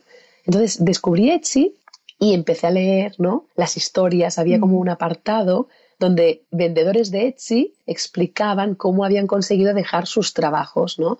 Una abogada que trabajaba en un despacho, no sé qué, y tal, había conseguido vivir de su marca de ropa para bebé. Y yo pensaba, esto es imposible. O sea, estos, estos americanos mm, se emocionan solos si no me lo creo, ¿no? Pero yo que sé, algo dentro de mí era como que, bueno, ¿y si crees que esto es posible, no? E, era como esa esperanza de decir, oye, ¿por qué no probarlo, no? Si total, aquí estás viendo que no hay una estrategia. Eh, también justamente tuve la suerte de participar en un programa de emprendedores que se hacía a nivel em, de Cataluña también, donde durante un año, esto fue brutal, eh, te formaban, tenías mentores, tenías tutores que te iban como guiando, analizando ¿no? el proyecto como para mí no tenía ni idea de cómo hacerlo, pues eh, me ayudó mucho porque justamente me hicieron cuatro números y me dijeron, a ver, ya tú ves que con tiendas multimarca, con el margen que tienes y con eh, lo que el volumen de venta que tendrías que tener, tendrías que tener un ayudante para que te ayudara con esto, ¿no? Mm. Y claro, entonces ya tendrías que vender más para... Perdón, sí. perdón. Uy, perdón. Eso es. Eh, gracias. Entonces tendrías que vender más para pagarle su sueldo y era como muy inviable, ¿no? Hacer Mm. mucho trabajo para eh, eh, eh, estar apurada, ¿no? Y dije, bueno, pues si en esta plataforma de Etsy hay gente que es tan fan, yo veía las ventas de las tiendas y veía las historias semanales que iban saliendo, ¿no? Pues una pareja que los dos diseñan, pues no Mm. sé, eh, yo qué sé, pues monederos, ¿no? Y, y los cosen ellos y tienen su taller y veía fotos del taller y pensaba, bueno, yo también quiero hacer esto, ¿no? Mm. Y entonces empecé a plantearme, bueno, empecé a subir productos sin tener ni idea. Claro, no llegaban los resultados, ¿no? Mm. Entonces, a raíz de investigar mucho, de, de hacer pruebas en mi tienda y así, pues descubrí el mundo del SEO, ¿no? Que es el- Yo odio este SEO. Yo odio este SEO. No, Yo te no, digo la verdad, lo odio. Es que ¿quién es este SEO que me está mandando a hacer cosas que yo no sé hacer? Ay, que estoy claro. haciendo mal. Yo de- de- debía, debía enseñar el SEO ya en las escuelas, ¿sabes? En primaria y Totalmente. secundaria. Totalmente, totalmente, que es la clave, es la clave ahora. Pero claro, yo al principio también lo odiaba y decía, pero no puede ser, no lo entiendo, ¿cómo es? ¿no? Y a base de picar mucha piedra, investigar mucho y hacer muchas pruebas, di con la clave y vi, Ah. wow, si hago esto, esto y esto, de repente me ven mucha gente y me compran. Y claro, yo, no te puedes imaginar el baile de mi primera venta. bueno, yo eh, hago bailes para cada venta que hago, ¿eh? Tenemos un baile mi pareja y yo Ah. que es de emoción, ¿no? Pero, claro, eh, eh, a, a raíz de descubrir cómo funciona el SEO, el que es el posicionamiento orgánico, entendí que había que hacer las formas de, la- las cosas, perdón, de una manera determinada Mm. para que me vieran, porque si no, yo me llevaba una imagen errónea, ¿no? Pensaba, nadie me compra porque a nadie le gusta mi producto. Mm. ¿Sabes? Y este es el peligro de si no haces las cosas como Google y Etsy esperan que las hagas, tú te llevas una falsa idea pensando, bueno, es que no, no soy capaz, no podré vivir nunca de esto. Claro, a mí en, es- en ese momento fue lo que me permitió pues poder volver a confiar y entender que yo podía vivir de, de mi marca, aunque evidentemente las ventas al principio eran poquísimas y no me permitían, o sea, vivir de nada, ¿no? Pero, pero poco a poco, claro, perfeccioné mi, la estrategia esta de posicionamiento en los resultados de búsqueda. Poco a poco las clientas iban dejando eh, pues sus comentarios de lo guay que era comprar conmigo, Mm. la buena atención que había tenido. Claro, todo esto poco a poco, pues claro, no es algo de hoy para mañana, pero te va ayudando a tener esta mm, confianza de la gente que te visita, ¿no? Y, y esto, pues después va en aumento. Mm, Tienes una, un- una web, ¿no? Mireia Solsona, donde también ofreces un curso, cursos de cómo vender en Etsy, ¿sí? Eso es, sí, sí, sí, sí, eso es. Yo eh, hace cuatro años, a raíz de que, bueno, ya hace muchos años que la gente también me pregunta, ostras, ¿y cómo has conseguido vender en Etsy? Porque Etsy tiene fama de ser una plataforma compleja. Mm. Hay mucha competencia, hay, pero también hay mucho cliente y Mm. claro, hay, eh, y también está el tema pues de la dificultad del SEO y así, y mucha gente me, me pedía, Mireia, por favor, explícate cómo es, cómo es. Y entonces monté un grupo de formación en Barcelona presencial, ¿no? Donde nos reuníamos una vez a la semana y hablábamos de, pues yo explicaba mi experiencia en Etsy. Pues chicos, mirad, Ujú. haced esto así, colgar las fotos así, tenéis que poner estas palabras clave en, este, en esta posición. Claro, ellos, era un grupo, era un grupo muy reducido, pero tuvieron unos éxitos en Etsy que yo estaba emocionada. O sea, de repente era como, ostras, gracias, porque, claro, yo veía que mi éxito se replicaba en sus tiendas, que había ilustradores, eh, fabricantes de joyas, eh, fabricantes de sellos handmade, eh, gente que cosía eh, pues unos como unos fulares, unos unas bueno, todo eran tejidos de seda, Mm. bueno, había como, como un montón de, de variedad, ¿no? Y pensaba, ostras, yo ya, mi método funciona para otras tiendas, ¿no? Entonces, a partir de ahí, pues monté el blog, ¿no? Y dije, mireyasolsona.com y yo cada semana explico cómo eh, me ha ayudado a mí Etsy, ¿no? O, o qué trucos hacer en Etsy para conseguir tener visibilidad y tener ventas, ¿no?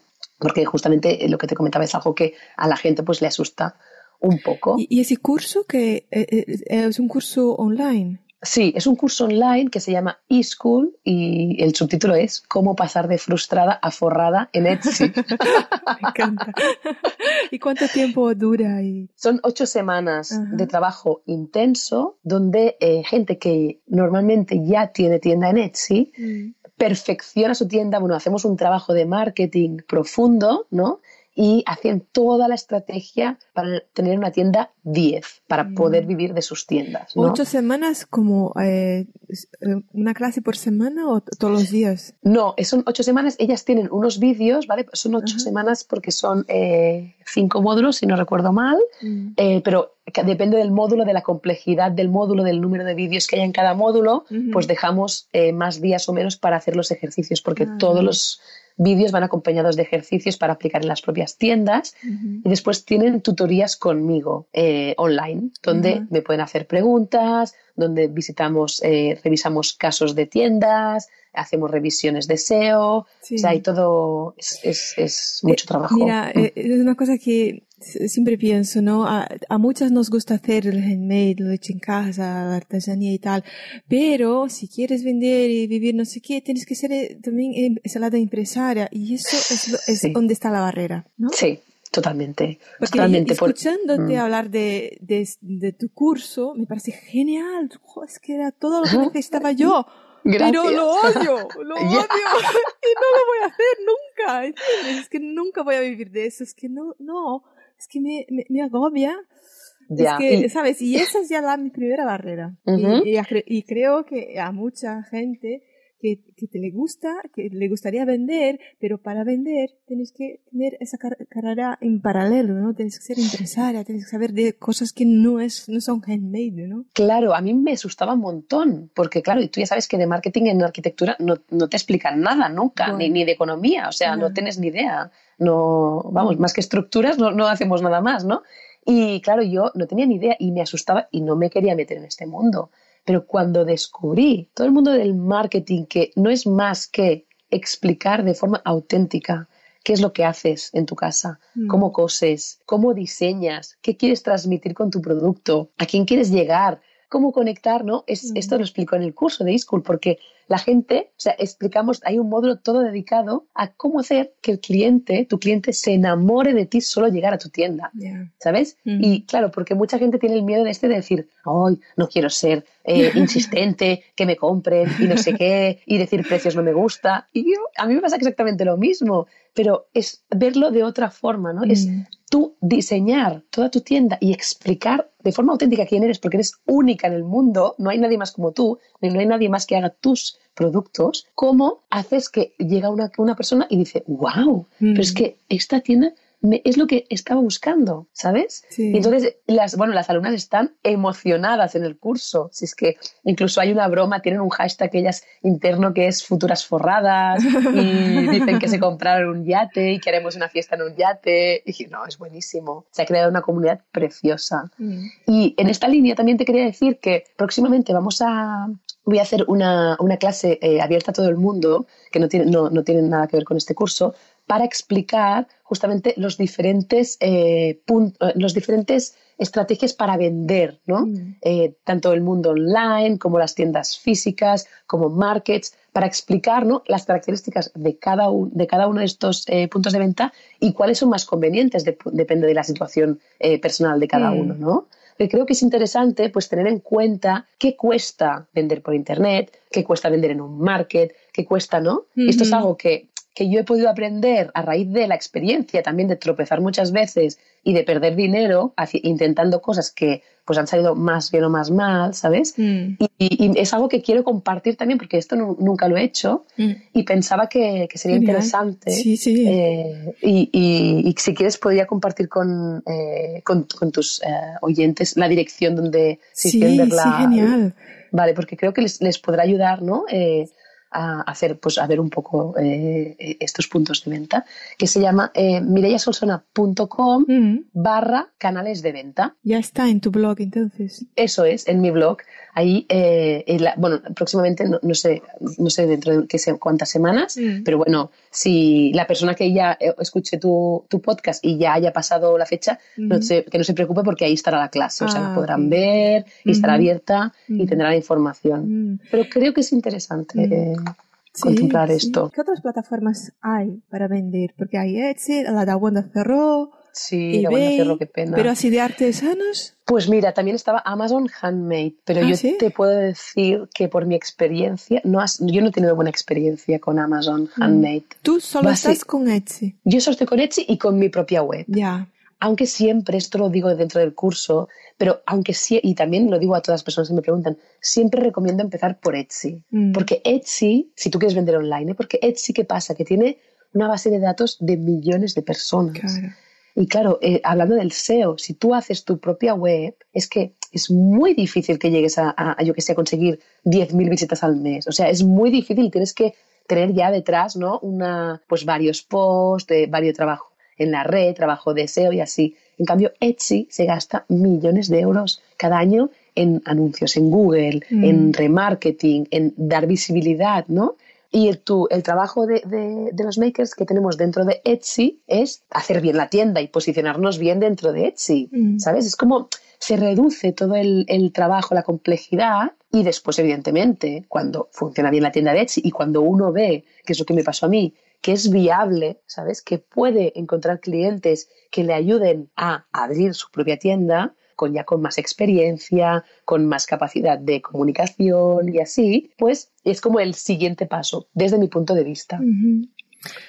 Mirea, Sí. una persona que tiene una, una web que vende telas, mm, no sé, artículos de mercería y tal, tiene ya su web, eh, tiene una cuenta en Instagram, tiene ya pues pocos seguidores, pero va empezando, va vendiendo, ¿tú recomiendas que abra una tienda en Etsy? Yo sí, Sí. sí, sí, sí, sí. O pues Yo sí.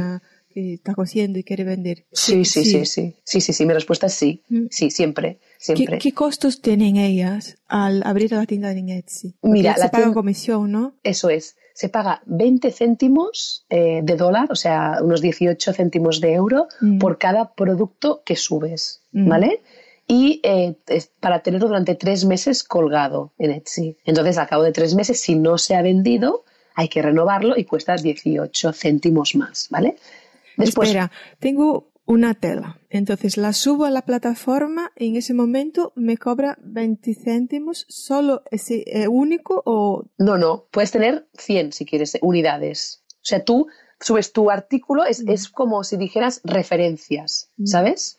Eh, por cada referencia tú subes un producto eh, en la web, en Etsy, perdón, Mm. y ahí pones cuántas te dice cuántas unidades tienes de Mm. esta tela. Y tú dices, uy, yo tengo muchos metros y la voy a vender, pues yo que sé, 50 centímetros y así.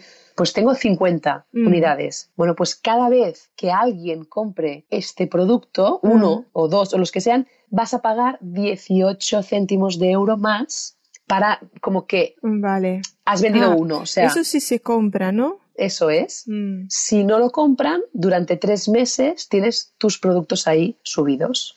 ¿Me explico? Um, a ver si he entendido. Sí. Yo abrí la tienda. Bueno, voy subiendo los, los productos. Si vendo lo- durante los tres meses me cobran 20 céntimos y luego me cobran 18. No, no, 20 céntimos de dólar, que Mm. yo digo que son 18 céntimos de euro, pero bueno, es ah, igual. vale. Ah, Sí, sí, sí, sí, sí, es lo Vale, mismo. vale, vale. Sí, sí. Si quieres hablamos en dólares o en el, euros. el precio.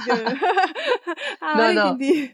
Es que lo digo en dólares porque es más fácil 20 céntimos que, aparte yo, la tienda, como ya la abrí antes, no había euros, ¿sabes? Era todo en dólares. Pero Y si, no, y si no vende, no te cobran nada. hasta los tres meses, no. Ah, Entonces, hasta a los tres meses no te cobran. Y luego, No, luego te, co- te co- te cobran 18 mismo sin vender. eso es. Si tú quieres renovarlo, tú dices, renuévalo. Entonces te cobran 18 céntimos más de euro para estar tres meses más. Y así. ¿Me explico? Ah, pues entonces es, es a- cada tres meses. Eso es. Si, pero si se vende durante estos tres meses, cada vez que se vende el producto, también, pagan, también te hacen eh, pagar estos 18 céntimos por cada producto vendido. O sea, tú pues, ti- tienes, yo qué sé, 50 unidades de las telas, tú pagas los, los 18 y luego si vendes pagas otros 18. Eso es, por cada ah, venta. Pero además, esto depende del país donde, donde esté la tienda, porque como sabes, se puede vender desde cualquier país del mundo hay unas comisiones, aparte de estos 18 céntimos, hay unas comisiones que ah. normalmente son un 3,5%, mm. una cosa entre el 2,5% y el 4% mm. sobre el precio de venta de tu producto. Es decir, tú tienes una, eh, vendes telas y eh, tu, tejido, pues eh, alguien compra dos metros y cuestan 10, 10 euros. Pues mm. pagarás pues es un 2% de, de comisión sobre estos 10 euros. Ya. Mm. Hay gente que dice que es caro. Yo no, no, sé. Según. No, justamente. no sé. Claro, es una de las cosas que quiero comentar en, el, en la clase esta sobre canales de venta, ¿no? Porque si tú comparas con otras tiendas, ¿no? Por ejemplo, con vender a tiendas multimarca, una tienda multimarca como mínimo te va a pedir que doble, o sea, que ella tenga el 50% del precio. Si tú vas a vender una bufanda a 20 euros, ella te va a pedir al menos 10 euros. ¿Me explico? Entonces, claro, Etsy no se te queda al 50%. Estamos hablando de comisiones mucho más bajas. Claro, mm, después es cierto que tener tu propia web es más, no, no, tienes tanta comisión porque simplemente solo tienes que pagar la comisión del TPV del banco o de PayPal, que es un poco más bajo. Pero tienes que hacer anuncios para posicionarte mejor, quizá tienes que pagar a una persona que te haga la web, mantenimiento web, o sea, hay gastos también asociados, ¿me explico? Entonces, eh, cada tres meses haces una renovación y, por, cada unidad vendida hay también una comisión y algo más. Ya está. Después, si tú, eh, por el procesamiento de pagos, si tú usas el procesamiento de pagos de Etsy, que sería como un PayPal mm. o como un TPV, ellos tienen un sistema integrado también hay un porcentaje de comisión que va entre el 3 y el 4%. Eso sí usa, si no, se puede usar otro, ¿no? Si no, depende de los países, puedes usar PayPal y entonces pagas la comisión. Eso es, pagas la comisión de PayPal. Esto sería como, como si fuera el TPV o el PayPal de tu propia tienda, mm. ¿sabes? Esto es para mm, que, bueno, alguien gestione los pagos de forma segura. O sea, son, serían estas dos comisiones, estas mm. dos eh, partes que al final, si las sumas todas, eh, pues no llega a un 10%. Claro, es mm, económico. Sí. Yo sé que tienes un vídeo que hablas eh, si, si tu negocio falla, si no estás vendiendo, ¿qué tienes que hacer, no? ¿Cuánto tiempo tú crees que se puede aguantar sin vender? ¿Tú, no vives de eso. Abrí una, pues quiero empezar a vender, yo qué sé, calcetines. Entonces eh, los subí a, Etsy y esperé los tres meses y algo estoy haciendo mal lo que tengo que hacer, lo que reviso antes de decir cambio y cambio de, de, de, producto o no, abandono. No, no, no, no, no, no, no se abandona nadie aquí, no baja del barco nadie, no. Yo siempre digo, no, por favor, no. Mira, yo en Etsy he visto vender de todo, o sea, auténticas cosas que digo, Madre mía. O sea, cosas que ya no tienen ni la calidad de. Ahora sí, porque ahora ya, evidentemente, ya hay mucha calidad, ¿no? Pero en los primeros años decía, pero a ver, ¿cómo puede comprar alguien esto? Si es que la foto es horrible, si es que eh, no, está bien hecho, ¿no? Pero yo siempre digo que eh, cosas hechas con calidad, y, y, y, y, todas tus oyentes estoy segura de que, de que lo hacen así, se pueden vender y podemos vivir de estas marcas ¿no? y de nuestros proyectos. Así que mi primera prioridad es que nadie pierda el tiempo abriendo una tienda en Etsy dando tumbos. ¿Me explico? Como me pasó a mí, básicamente. Mm. Ah, voy a abrir una tienda. Pues mira, yo en el primer post del blog, pues el segundo explico mi primer fracaso en Etsy, ¿no? Todo lo que hice mal mm. y esperando. Ay, mira, a ver si viene una clienta. Hombre, era imposible que viniera nadie con lo mal que lo había hecho, ¿no? Mm. Entonces, yo, porque, ¿qué pasa? Que en el mundo también eh, emprendedor, porque estamos hablando de esta parte ¿no? más emprendedora del mundo handmade, te agota muy rápido el hecho de que tu entorno no lo vea claro. Quieres decir, vender por internet, uy, no sé, porque esto es muy caro el material y cómo vas a hacer los envíos y no sé qué. Tú misma que ya estás pensando, bueno, yo me doy un mes porque he dejado el trabajo o porque, mm, yo que sé, tengo una baja maternal o por lo que sea, ¿sabes? Tú también te limitas mucho el tiempo y, si no lo haces bien, ya te estás machacando, te estás diciendo, ¿sabes? Esa, esa cosa negativa, no lo estoy haciendo bien, no lo voy a conseguir, no sé qué. para mí es importantísimo mm, hacerlo ya bien de entrada para no perder este, esta energía tan importante, ¿sabes? Para conseguir mm. nuestros retos. Y entonces, eh, pues mi idea, si alguien quiere abrir una tienda Etsy, eh, es por favor, estudia cómo se hace el SEO en Etsy, que tengo millones de vídeos en el blog donde lo explico sin tener que pagar nada, ¿no? Eh, mucha gente me escribe a veces, mira, ya quiero hacer tu curso, eh, pero no tengo tienda en Etsy y no tengo aún el producto bien definido. Digo, no, mírate el blog, que tienes horas de vídeos donde explico muchas cosas para hacer bien el proyecto. Entonces, cuando tengas la tienda abierta ya hablamos, ¿vale? Ahora también estoy haciendo un curso para principiantes, porque sí que hay mucha gente que me dice, mira ya cómo lo hago para empezar en Etsy, ¿no?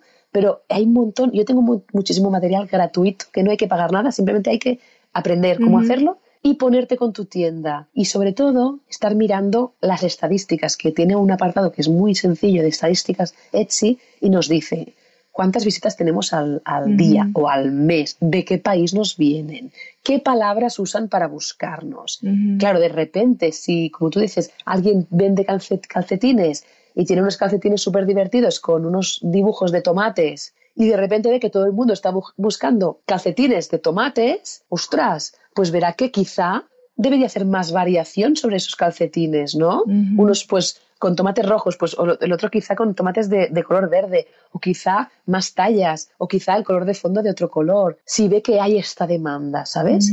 Por eso es, eh, estas herramientas que nos da la plataforma nos dan mucha, mucha información a la hora de decir, vale, a mí me gusta mucho el mundo handmade y me gusta mucho crear y hacer las cosas con mis manos.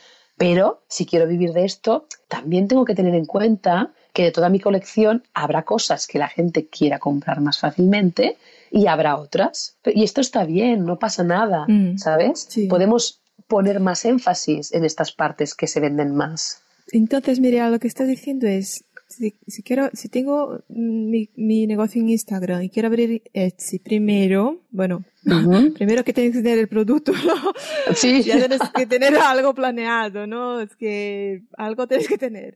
Claro. Y luego aprender un poco de tus vídeos de, hablando de SEO, cómo funciona y ta, ta, ta. Sí. Y, y luego lo abres y luego lo vendes. Y entonces tienes que pedir ayuda a alguien, cerrar la tienda, revisar, algo estoy haciendo mal, porque lo que estás diciendo es que si se vende, de, ya se vendió de todo y tal, o sea, que tú puedes vender, ¿no? O sea, algo, está, algo está mal. Sí, algo está mal y siempre, casi siempre, el 99% de las veces, no es el producto, sino que es el posicionamiento SEO, mm. que es lo que te decía, la visibilidad.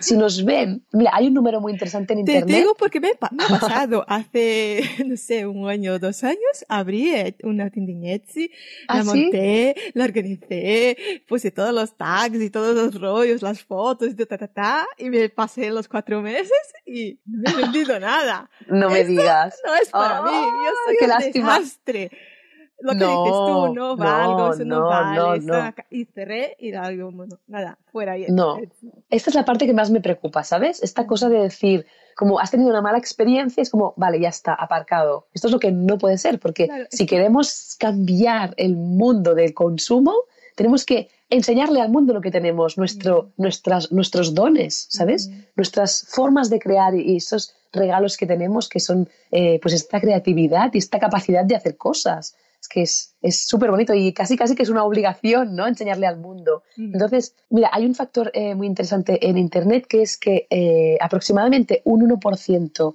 de la gente que te visita te compra. Esto... Mm.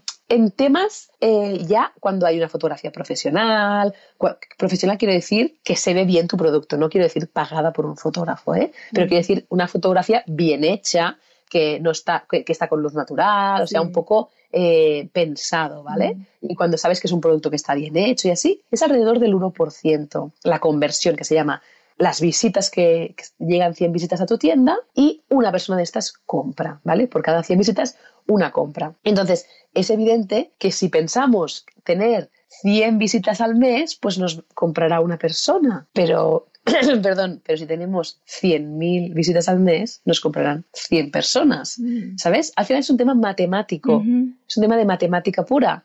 Y muchas veces le damos vueltas, no es que es el producto, es que no sé qué, es que no sé cuántos. Y no, no, no, es que no hemos sabido hacer bien el mm. tema de la visibilidad y que no está llegando gente. Yo tengo alumnas que empiezan el curso diciendo, mira, ya tengo cinco visitas a la semana. Y digo, vamos mal. Suerte que estás dentro del curso, porque Mm. cinco visitas a la semana es que, ¿cómo quieres que te compren? Si es que es un milagro, ¿no? Y, y me acuerdo, en esta última edición del curso, había una alumna que era impresionante. Tenía, creo que vendía ropa vintage, vendía, tenía un 7% de conversión. Y le decía, y tenía súper pocas visitas. Y le decía, pero si con este 7% y con tan pocas visitas, ¿cu- ¿qué pasará cuando lo multipliques esta Uh. visibilidad por 10? Sí. Claro, y ya se asustaba, me decía, ay, no, no, no, no, no, no, no, no, no, no, ¿cómo lo voy a hacer, no? Digo, claro, mujer, si es que mm, con tan pocas visitas a la semana y vendes tan bien, es que estás haciendo algo muy bien. Y ella estaba preocupada porque no vendía, ¿sabes? Digo, no, no, no, no, es que hay que mirar los números. Mm. Me explico. Mira, eh, eso del inglés es una cosa que también mucha gente no, no sabe y claro, abro la tienda Etsy en inglés. ¿Por qué? Porque alcanzo el mercado que, ¿no? Internacional. Y, y si no abro en inglés, ¿tú no recomiendas?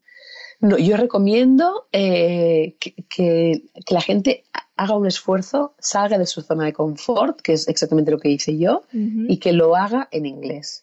Yo siempre, porque eh, para mí es muy importante ser profesionales con esto, o sea, mostrar una buena imagen y mostrar una buena comunicación de nuestros productos, que, que les demos el valor que realmente tienen. Y entonces, si nosotras hacemos la tienda en español y dejamos que Google haga el translate, o sea, la traducción al inglés, se perderán muchos matices de lo que queremos explicar, de nuestra forma de trabajar, de la calidad de nuestros productos, de qué tipo de, si hago ganchillo, pues qué tipo de producto uso, de cómo lavar mi producto, de qué inspiración he tenido. O sea, para mí el tono se pierde porque todas hemos visto traducciones automáticas. ¿sabes? Que esto no impide vender. Si tú haces tu tienda en español y dejas que se traduzca automáticamente, no te impide vender, pero es más difícil y e- es más difícil conectar tan bien con el cliente. ¿Tú crees que, que ah, Etsy no es tan popular como para tener muchas ven- ventas eh, en España? Eh, en España tenemos ventas nosotras, pero sí que es... eh, es Ya son- he conocido gente que tiene tienda en Etsy y dice, pues ah, lo vendo mucho más internacional que en España. Sí, sí, ¿No? mucho más. Mucho sí, sí, sí, mucho más. Mucho más. Eh, en Estados Unidos, después Europa y España tenemos algunas ventas, pero también te digo una cosa que es muy interesante. Tenemos muchas visitas de España y estoy segura que la gente que nos encuentra por Etsy de España después nos contacta por mail o nos ve nuestra, nuestra propia web o por Instagram y claro, ya es una, ya, ya te han conocido, ¿sabes? Ya Ya. saben ah, y quizá te buscan o más adelante te contactan. Entonces, eh, eso sí que sale en las estadísticas, que nos visita mucha gente de España. Sí, bueno. Mira, y un, vi un- uno de tus vídeos decías tres cosas que, que querías saber cuando empezaste. Y me pareció genial porque también no es una cosa que específica, ¿no? De- para abrir una tienda y tal, ¿no? Y hablas que es que debíamos valorarnos y Claro. tener una formación de calidad. ¿no? Y no tener miedo, ¿no? Ser valientes. Mm. Y, y con eso es lo que quería terminar ese, ese podcast porque me parece genial. La mayoría de la Gracias. gente no se valora. Yo No. me incluyo, ¿eh? No, Y yo no, nunca no. creo que hago las cosas bien y que, Buah, eso no está bueno lo suficiente, ¿no? Mari, Eh, por favor, si tienes un, un podcast pero te lo digo en serio, porque es que yo soy mía. perfeccionista, entonces Ya. nunca creo que está bien, nunca. Ya lo sé, ya lo sé, ya lo sé, pero te tengo que personal. felicitar porque, claro, no, no, ya lo sé, ya lo sé, pero es que esta, te, te entiendo perfectamente porque yo he pasado también por esto, ¿eh? pero eh, yo, te, yo te quiero felicitar a ti públicamente por el trabajo excelente que haces, o sea, es increíble y, y creo que es muy importante, ¿no? Esto que decías de felicitarnos quizá cada vez cuando acabe el día, decir, ostras, Sí. he conseguido esto, eh, eh, estar agradecida por las cosas que podemos hacer, ¿no? Por, Mm. ostras, pues he comprado este tejido y mira, voy a coser una falda para mi hija. Ostras, me siento agradecida por tener esta capacidad, ¿no? De creativa, por, por tener una máquina de coser y poder coserle la falda, por tener estos conocimientos. Y me felicito porque lo hago muy bien. ¿Sabes? Y, y- y al final, bueno, esto lo he leído muchas veces, ¿no? Pero para que otro se enamore de ti, tanto en el mundo del amor como en el mundo eh, del handmade, de vender productos, tienes que tú estar enamorada de ti y de tu producto, Mm. ¿sabes? Pues muy, muy- muchas gracias eh, por, Hombre, claro que, sí. Pero lo, lo, lo que he, he visto eh, en los últimos meses es que, en mi caso en particular, yo creo más cuando alguien me dice, alguien que no me conoce de nadie o nunca ha visto nada, me dice, wow, Mari, lo hiciste tú. Como, yo digo, lo haces súper bien. Y claro, a la gente que está a mi alrededor, yo, yo siempre pienso que van a decir que estás haciendo bien porque no me quieren, ¿sabes? Como cuando viene tu hijo y enseña aquel dibujo y tú dices, ¡Lo hiciste tú! que, pero no sabes ni qué es el dibujo. fantástico, ¿no? Yo, yo creo que mucha gente también no se valora y también no cree realmente lo que están contando, pero eso es un poco también parte de lo que viene de dentro de nosotros, ¿no? Eso tenemos que cambiar. Y, y adiós miedos, ¿no? Sí, es, es un poco eso, ¿no? Cuando dices, tuve una mala experiencia y ahora no quiero empezar, no quiero claro. eso es muy difícil. no, me va a, Pero, no me va a comprar eso. Ah. Pero claro, lo bueno es que tienen profesionales como tú que ofrecen cursos y que claro, puedes, puedes, pedir ayuda, ¿no? Puedes informarte y, claro. y, ver que no, que no es todo tan oscuro, tan difícil, ¿no? Es como la gente dice, es que no, no quiero hacer eso porque tenía una cremallera. ¿no? Eh, no, es claro. eso pasa la costura muchas, muchas veces, que la gente, pues, yo no voy a hacer un pantalón porque tiene cremallera y tiene, no sé, la baraqueta bueno, es muy difícil. Pero claro, pero, claro hay es ir paso a paso, ¿no? Claro, primero es lo que tú dices, hay ir paso a paso. Empieza haciendo el pantalón y cuando te tengas que enfrentar a la cremallera, pues quizá puedes mirar un tutorial, puedes probarlo y equivocarte, puedes pedirle ayuda a alguien que sepa, o incluso, si no quieres poner la cremallera, puedes ir a la modista de debajo de tu casa y que se la ponga.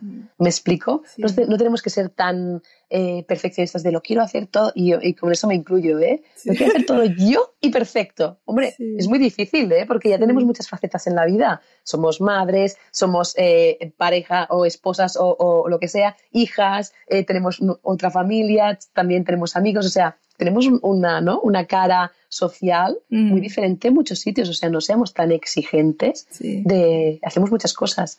Y, déjame que, te comente una cosa que me mm. parecía muy interesante. Yo hace muchos años, el tema de los miedos, que, pienso, yo soy, eh, a mí me asustan muchas cosas, ¿no? Mm. Y mucha gente me dice, oh, qué valiente eres, ¿no? De, te, has, eh, te has tirado a hacer esto, lo otro. Y digo, no, no, es que yo tengo muchos miedos, muchísimos, pero cuando detecto que alguien, hay que alguien, perdón, que algo me asusta, ostras, es como si yo viera una flecha y digo, vale, estoy obligada a ir por ahí para investigar y descubrir qué es lo que me bloquea o qué es lo que hay detrás de este miedo, mm. ¿sabes? O sea, me asusta mucho em, abrir mi marca. Bueno, a mí me, me daba horrores ponerme delante de una cámara, porque claro, y yo, y que la gente que va a pensar, y todos estos es eh, gente que está en internet comentando, insultando, diciéndolo mal, no sé qué. Bueno, sí, esta gente seguramente existe, ¿no? Pero, ¿y, qué pasa si yo puedo traspasar esto, no? Mm. Ostras, después de tres años con el blog, la de gente que está consiguiendo vender en Etsy, y digo, es que todo esto es ya, ¿no? La satisfacción máxima. Sí. Y por eso el miedo, ya no es que mm, no tengamos que tener miedo, sino que, bueno, el miedo estará ahí, pero está bien intentar traspasarlo, ¿no? Es decir, tengo miedo, pero vamos a investigar. Claro, más, que nada es que eso va también en conjunto con lo que dices de, de, formarte, ¿no? Es que tenemos miedo porque no sabemos hacer. Claro muchas veces es por, por falta de conocimiento, es por falta de, pues no, es que yo no voy a abrir una tienda porque es que no, no sé hacer una web, ¿sabes? Claro, claro. No voy a abrir a la Etsy porque es que, uy, yo no, nunca, no, no, suelo usar el ordenador, ¿sabes? Para mí, o hay gente que ni tiene cuenta en Instagram. Entonces, eh, claro. Es, es eso, ¿no? Es un poco falta de conocimiento que te lleva al miedo, entonces pues es aprender. Sí, claro, y por eso eh, yo me siento con esta misión de explicarlo, ¿no? Porque a mí Etsy me ha dado lo que tengo ahora de, mi proyecto, ¿sabes? Me ha dado mi atelier, mi mm. equipo, mi forma de vida, mi, me ha dado todo esto, porque sin Etsy no hubiera ni creído en mí, ni, ni pensado que podía vivir de mi proyecto y me siento con esta misión, ¿no? De decir, chicas, o y chicos también, que son menos, pero también hay, ¿no? que os gusta coser, que os gusta hacer cosas con vuestras manos. Si queréis, evidentemente nadie está obligado, hay gente que, quiere que siga siendo su hobby y ya está. Si queréis, se puede, ¿no? Mm. Y como tú dices, hay que formarse, hay que aprender y todos podemos. ¿Y qué, qué esperas ahora para el futuro, pues ayudar cada vez a, más gente. tengo, sí, tengo esta misión. Quiero ayudar cada vez a, más gente a, mm. atreverse mm. a dar el paso. Tengo cada vez tengo más alumnas que son mujeres mm. de 50 y pico años, 60 años, que dicen, yo ya tengo nietos, yo ya estoy harta de trabajar en lo que he trabajado toda mi vida, toda la vida he cosido, toda la vida he hecho, eh, eh, tengo una alumna que hace unos bolsos preciosos con encajes para ir a fiestas y me decía, yo ya estoy harta de lo, otro, quiero hacer esto, ¿no? Y digo, pues qué bien y qué valiente de decir, venga, va, voy a poner, y me dice, no hablo inglés, pero mi hijo me puede ayudar. O sea, esto es lo que a mí me, da el ánimo y me empodera para seguir estando en el blog, haciendo clases, haciendo todo esto. Porque, wow, es que estos, estos cambios personales a mí es que me, me emocionan profundamente y quiero llegar cada vez a más gente para para poder ayudarles. Y, evidentemente, y evidentemente, te iba a decir, evidentemente, con Mimetic pues eh, de momento estamos súper contentas con el funcionamiento del atelier y de la web y, Etsy y veremos qué nos eh, depara el futuro. Ahora estamos muy, muy emocionadas porque estamos participando en, una, en un evento solidario para la Fundación San Juan de Dios, para mm. ayudar a las personas desfavorecidas y en, ah, sí, riesgo de, exclusión social y vamos a correr una, una carrera de 10 kilómetros dentro de dos semanas para, para poder recaudar dinero y bueno, estamos haciendo diferentes acciones para recaudar dinero y darlo a la fundación. Y con el equipo, pues también eh, trabajar mucho juntas, porque al final eh, pasamos un montón de horas en el trabajo todas y es, forma parte de nuestras vidas. Y las que tenemos esta mentalidad ¿no? del mundo handmade, maker, detalle, cariño, pausado, pues hay que hacer, eh, hay que trasladarlo a todos los, todos los campos de nuestras vidas. Así que... Sí, sí, pues mira, muchísimas gracias, Miriam, me encanta A ti, Mari. tienes una energía súper positiva. Muchas gracias, estoy muy feliz. Muchísimas gracias, Si quieres, no sé, dejar algún mensaje, pues Bueno, decir que, que, bueno, que estoy encantadísima y muy agradecida por, por, haber podido participar en tu podcast. Felicitarte a ti por todo el trabajo que haces de difusión, de, también de empoderamiento, de ayudar a, a, esta, a hacer esta comunidad y a hacer estas conexiones que son tan necesarias y, y, animar a toda aquella persona que está escuchando y piense, ostras, no sé si sería capaz, no sé, que, que vaya un poco más allá y piense, bueno, al menos que visite el blog y que vea las posibilidades que hay y todo el contenido que, que pueden mirar y ver y, y quizá se convenzan de, de, dar el paso a emprender. Muy bien. Pues que tengas un buen día, muchas gracias. Muchas gracias, Mari. Un abrazo muy fuerte. Chao. ¿Me habéis, eh, ¿Me habéis echado de menos? No. Bueno, eh, ya, ya, a ver otra vez, ¿qué, te, ¿qué os voy a contar? ¿Me habéis echado de menos? Yo espero que sí. Si estáis aquí es porque sí. Sí, sí, sí. Bueno, yo sí. A mí me encanta conocer gente nueva. A mí me, a mí me encanta conocer gente nueva. Bla, bla, bla, bla.